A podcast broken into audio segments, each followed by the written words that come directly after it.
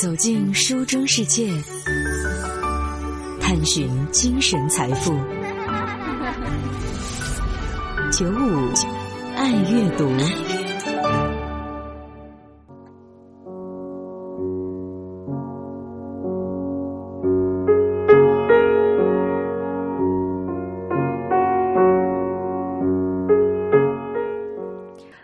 想象一下，如果有一天有一个女人呢，突然对她的丈夫说：“我不再做饭，不再洗碗，我也不要生孩子，从今以后呢，你也不要再碰我了，因为我要写小说。”不知道，作为她的丈夫，这时候呢会作何感想？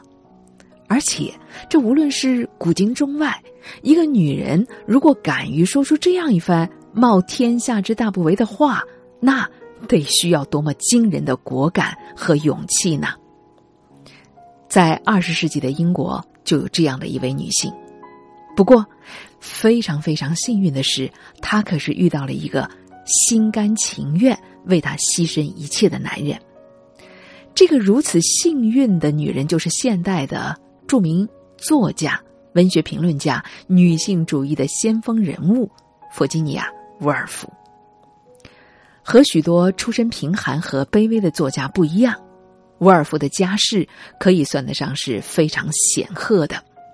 一九四一年四月三号的《纽约时报》刊登了沃尔夫的讣告，其中的一段这样写道：“维吉尼亚·沃尔夫是萨克雷的外孙女，达尔文家的亲戚。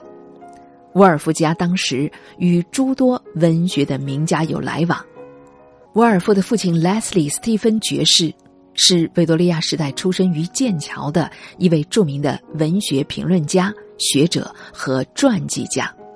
或许是上苍的嫉妒，沃尔夫的成长之路算得上是异常坎坷的。他在幼年的时候遭到了同父异母的哥哥的猥亵。十三岁的时候呢，母亲因为风湿热突然离世，导致了他第一次精神的崩溃。两年之后呢？沃尔夫又失去了同父异母的姐姐斯坦拉，于是对于性和婚姻的恐惧深深的植入到了沃尔夫的生命当中，也成为了他一生里啊难以逾越的沟壑。一九零四年，还只有二十二岁的沃尔夫又遭遇了父亲的离世，当时的他再度精神崩溃，企图跳窗自杀，但是。坚持活下来的伍尔夫，涅槃重生，也由此开启了自己辉煌的创作生涯。为了不拖累家庭，伍尔夫开始在各种报刊上发表作品，同时还在一间在职的成人夜校去任教。更重要的是，他在二十四岁之后呢，结识了布鲁姆斯伯里团体当中的一群知识分子和艺术家。形成了自己的文化社交圈儿，他的人生的转折点也由此到来。凭借着显赫的家世渊源和卓越的文化修养，沃尔夫和姐姐瓦纳萨贝尔很快成为这个知识分子团体的核心人物。主张要有高级趣味的沃尔夫，很难忍受贸然登门的平庸者。只有才华横溢、妙语连珠的人才有资格走进他的客厅，也因此，伍尔夫的挑剔使得他所在的布鲁姆斯伯利团体呢，像大浪淘沙一样，能够留下来的座上客，都成为了当时英国社会最自命不凡的才子。这其中囊括了百科全书式的学者伯特兰·罗素、经济学家梅纳德·凯恩斯。诗人 T.S. 艾略特、传记学家里顿·斯特拉奇等等，他们的作品和观点对于英国乃至全球文明都产生了深远的影响，推进了女性主义、现代经济思想、现代主义小说和现代艺术的发展，算得上是二十世纪最强大的朋友圈了。而更为重要的是。这个团体不仅给了沃尔夫自信、自由、平等和友谊，还让他收获了爱情。作为团体当中的一员的作家伦纳德·沃尔夫，被弗吉尼亚的美丽和才华深深的打动。当他第一次在剑桥看到了穿着一袭白裙、手执阳伞的弗吉尼亚的时候呢，伦纳德感觉她的美丽简直令人神魂颠倒。一九一一年的秋天，伦纳德趁着回伦敦休假，鼓足勇气向弗吉尼亚表达了爱意。尽管他们有一致的文学爱好和追求，在精神上是非常契合的伴侣。但是，出于对婚姻的恐惧，弗吉尼亚并没有马上给伦纳德答复，直到过了一年，他才答应了对方的求婚。这也是他生命当中最重要的一个决定。事实证明，没有伦纳德，就没有作为世人熟知的伍尔夫。他可能只是英国现代文化史上一个小小的注脚，却。不能成为享誉全球的女性主义的先驱和现代主义文学的奠基人之一。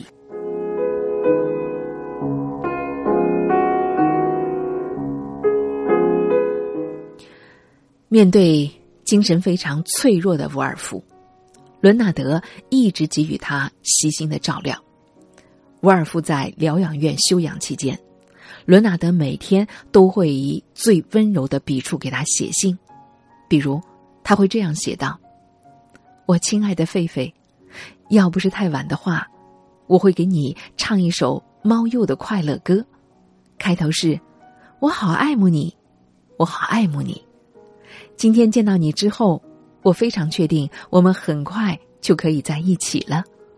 我最亲爱的，别再说什么连累我的话。”你带给我的是最完美的幸福，我哪怕只是静静的坐在你的身边读书，也能感觉到那种快乐。对此，伍尔夫的内心确实充满了感激。他曾经和他的朋友说过这样的话：“要不是因为他，我早就开枪自杀了。伦纳德是我生命中隐藏的核心，是我创造力的源泉。”为了能安心写作，夫妻俩搬到了乡间的一所房子。上午一起专心创作，下午悠闲的喝茶漫步，然后继续写作。一九一三年，三十一岁的伍尔夫完成了他的小说处女作《远航》。书中的女主人公雷切尔·温雷克是一个二十四岁的姑娘。在从英国到南美洲一个度假胜地的航行当中，她经历了一个自我意识觉醒的心路历程。雷切尔在寻找自我、解构维多利亚时代传统女性形象的同时，伍尔夫也在解构传统写作的手法。传统小说当中至关重要的情节，在书里变得无足轻重。取代情节和行动，推动小说进程的是人物不断发展的洞察力和不断觉醒的自我意识。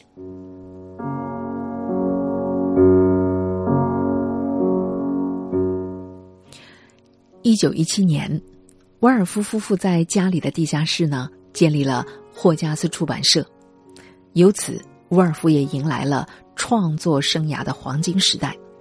一九二一年。出版了短篇小说集《星期一》或《星期二》，收入了伍尔夫的第一部意识流的小说《墙上的斑点》。他把自己因为精神疾病引发的幻想移植到了创作当中。一九二二年出版了实验性的小说，叫《雅各的房间》，这也是沃尔夫意识流长篇小说创作的开端。一九二五年，他的代表作《德勒维夫人》正式出版，在英国引发强烈的轰动。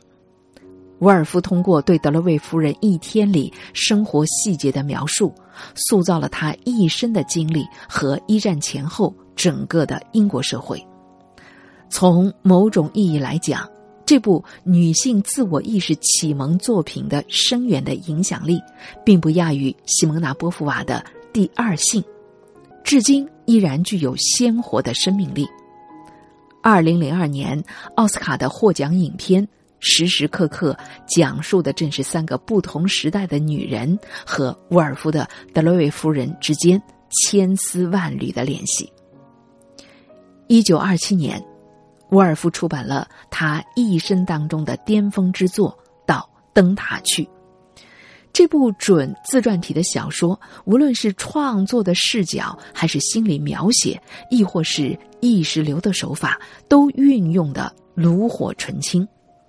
伍尔夫通过这部情节非常简单的小说，探讨了人生的意义、自我的本质，指出自我有可能逃脱流逝不息的时间魔掌，并不顾死亡的威胁而长存不朽。这部小说里自如的视角转换、精妙的象征手法、独特的音乐结构以及对绘画艺术的借鉴，让整部的作品。可以说，臻于完美。由此，伍尔夫成为与 Joyce 和普鲁斯特并驾齐驱的三大意识流的文学宗师。他们共同把意识流小说推向世界，极大影响了世界范围内文学创作的手法，成就了传统文学与现代文学一道宏伟的分水岭。小说家 E.M. 福斯特称。伍尔夫把英语朝着光明的方向推进了一小步。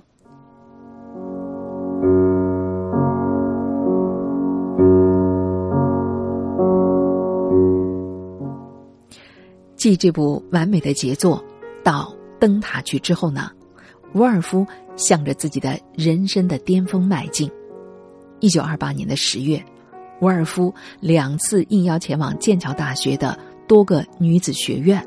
做了主题“女性与小说”著名的演讲。不久之后，他把这两次演讲加以大幅度的修改，并且扩充成书，题为《一间自己的房间》。女权运动和女性主义的理论史上最具有影响力的著作就此诞生。这本书的开篇直截了当的写道：“一个女人如果打算写小说或诗歌的话。”每年必须有五百英镑的收入，外加一间属于自己的房间。在那个女人从来没有半个小时能称作他们自己的时代，沃尔夫发现，女人想记录自己的生活总是会被打搅，而一个能够带锁的房间意味着独立思考的能力，她不受任何的诠释、他人思想以及行为的影响。而能够让你沉浸在自己的内心世界，来创造一个崭新的小说的世界。这就像伍尔夫早年在《论现代小说》这篇文章当中的名言，他说过：“往深处看，生活好像远非如此。把一个普通的人物在普通的一天当中的内心活动考察一下吧。”对于深受维多利亚时代种种束缚的女性，伍尔夫这样鼓励：“我希望你们能够尽己所能，想方设法给自己赚到足够的钱，好去旅游，去无所事事，去思索世界的未来或是过去，去看书，去做梦，或是在街头闲逛，让思考的鱼线。”深深的沉入到生命的这条溪流当中去。你看，即便是过了一百多年之后的今天，这段话也依然是掷地有声的。由此，沃尔夫在演讲当中抛出了这样的金句：一个人能使自己成为自己，比什么都重要。在一个普遍异化的时代。与其说这是伍尔夫送给女性的箴言，不如说是献给全人类的礼物。这不仅让人想到德国伟大的哲人尼采同样令人动容的文字，其实每个人的心里都明白，作为一个独一无二的事物，它在世上只存在一次，不会再有第二次这样的巧合，能把如此纷繁的许多元素凑在一起。组成一个像他现在所示的个体，所以他应当听从召唤，成为你自己。你看，这两段文字超越了西方人生哲学，长期停留在认识自己的层面，从认识论走向了实践论。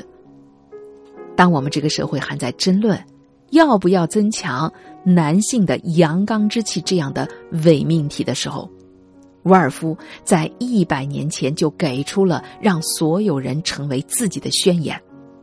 要知道，伟大的灵魂都是雌雄同体的。在伍尔夫看来，双性的心灵是更容易共鸣和有渗透力的，它能够毫无阻碍的传达情感，它天生有创造力，它光彩夺目，它浑然一体。如果只是一个纯粹的男人或者女人，那是没救的。这所谓的雌雄同体，不是指的生理性别的同体，而是在更广阔的社会和人文领域，提示和启发我们思考传统的二元社会的性别对个体的限制，如何阻碍着我们成为自己。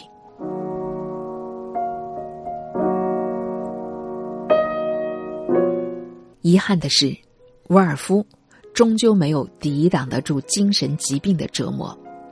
一九四一年的二月，他完成了最后的一部小说《幕间》的创作，题目象征着两幕暴力戏剧之间的宁静，暗指英国正处在两次世界大战之间。当时法西斯的狂攻已经是山雨欲来风满楼。一个月之后。预感到另一次精神的崩溃即将开始，沃尔夫在留下了两封分别给丈夫和姐姐的短信之后，在一个无人的清晨，他用石头填满口袋，投入了位于家附近的欧塞河。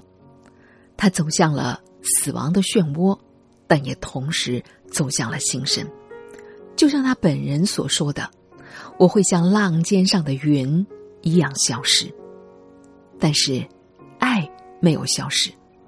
丈夫伦纳德对伍尔夫的精神挚爱，在漫长的时间里缓慢的流动，织起了一张透明的网，托起了他。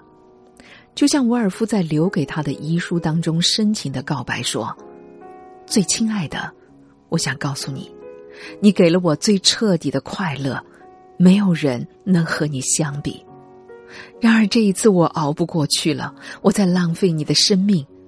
害病之前，我们的日子快乐的不能再快乐，那都来自于你。从第一天到现在，人人都知道。沃尔夫去世以后，伦纳德把他的骨灰埋葬在院子里的榆树下，并在他的墓碑上刻下了他小说《海浪》当中最后的一句话。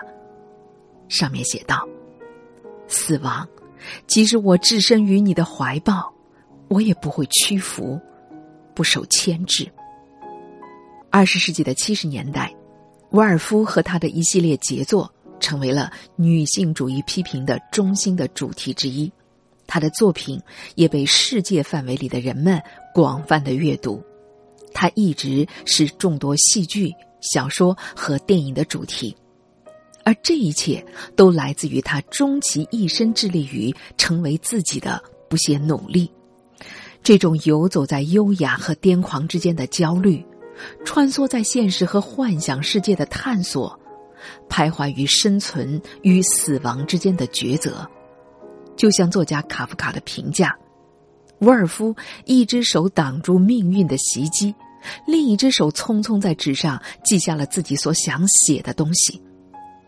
或许因为，他曾经离癫狂很近，才瞥见最真实的心灵；或许因为，他曾经敏感脆弱，才更要追逐极致而坚固的自我；或许因为他曾经深陷黑暗，才想到另一个世界寻觅独立的光源。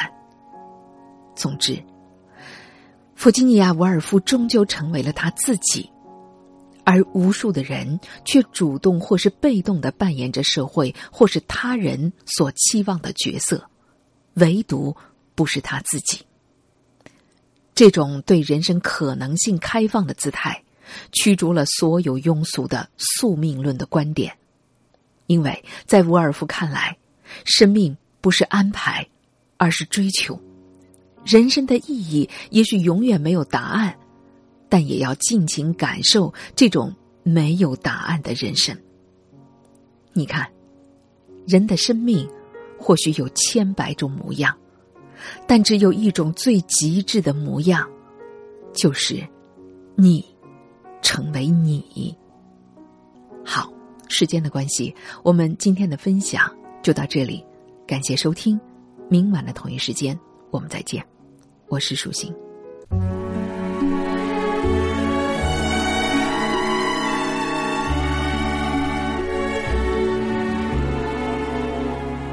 If you go away on this summer day, then you might as well take the sun away. All the birds that flew in the summer sky when our love was new and our hearts were high.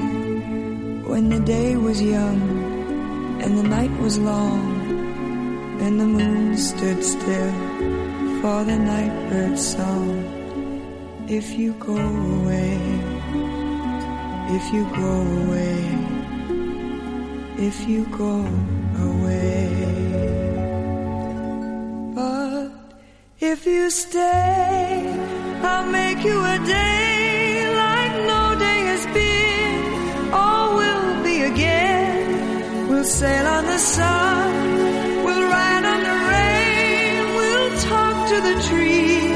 and worship the wind. Then if you go, understand.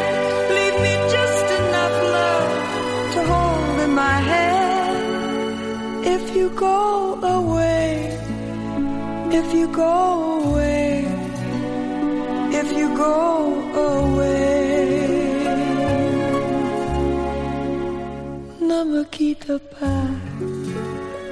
il faut oublier, tout pas s'oublier qui s'enfuit déjà.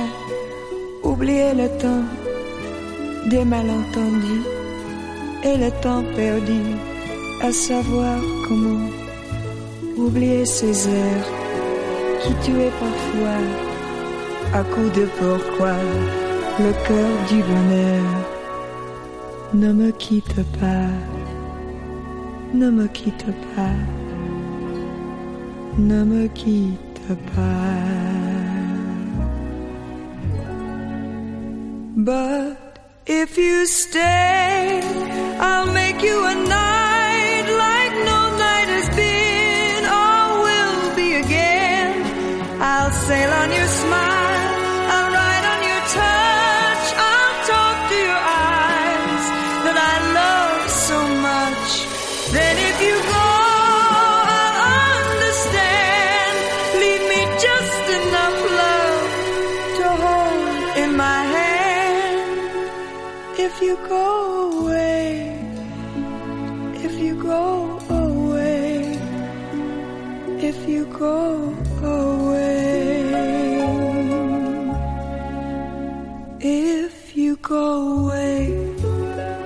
as I know you must, there'll be nothing left in this world to trust, just an empty room full of empty space, like the empty look I see on your face. Oh, I'd have been the shadow of your shadow if it might have kept me by your side. If you go away, if you go away, if you go away, please don't go away.